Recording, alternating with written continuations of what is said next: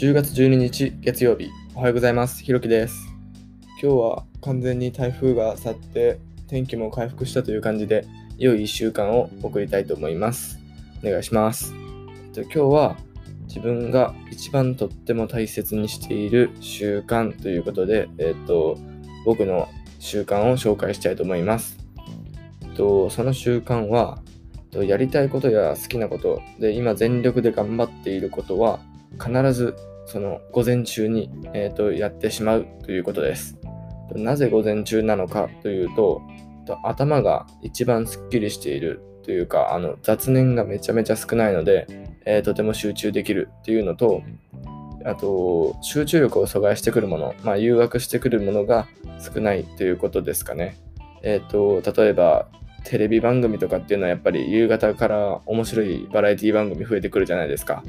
とやっぱりそういったものがない午前中っていうのはやっぱり集中しやすい環境なのかなと思ってます。だから、えーと、自分の中では成果を出したいものは必ず午前中にやることにしています。そして、と自分の大学の課題とかで正直これをやっても全く力にならないようなものっていうのは、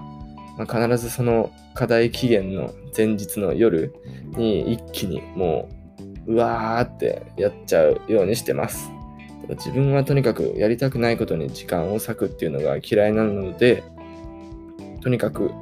期限をギリギリにして、えーと、一気に片付けるようにしています。まあ、この習慣を続ければ、とやっぱり今自分が一番伸ばしたいものを、まあ、しっかり、伸ばすことができるんじゃないかなと思っています。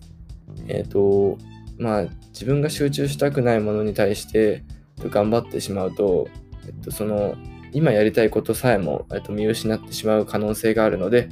えっと、その辺は、えっと、うまくバランスをとって、えっと、頑張っていきましょう。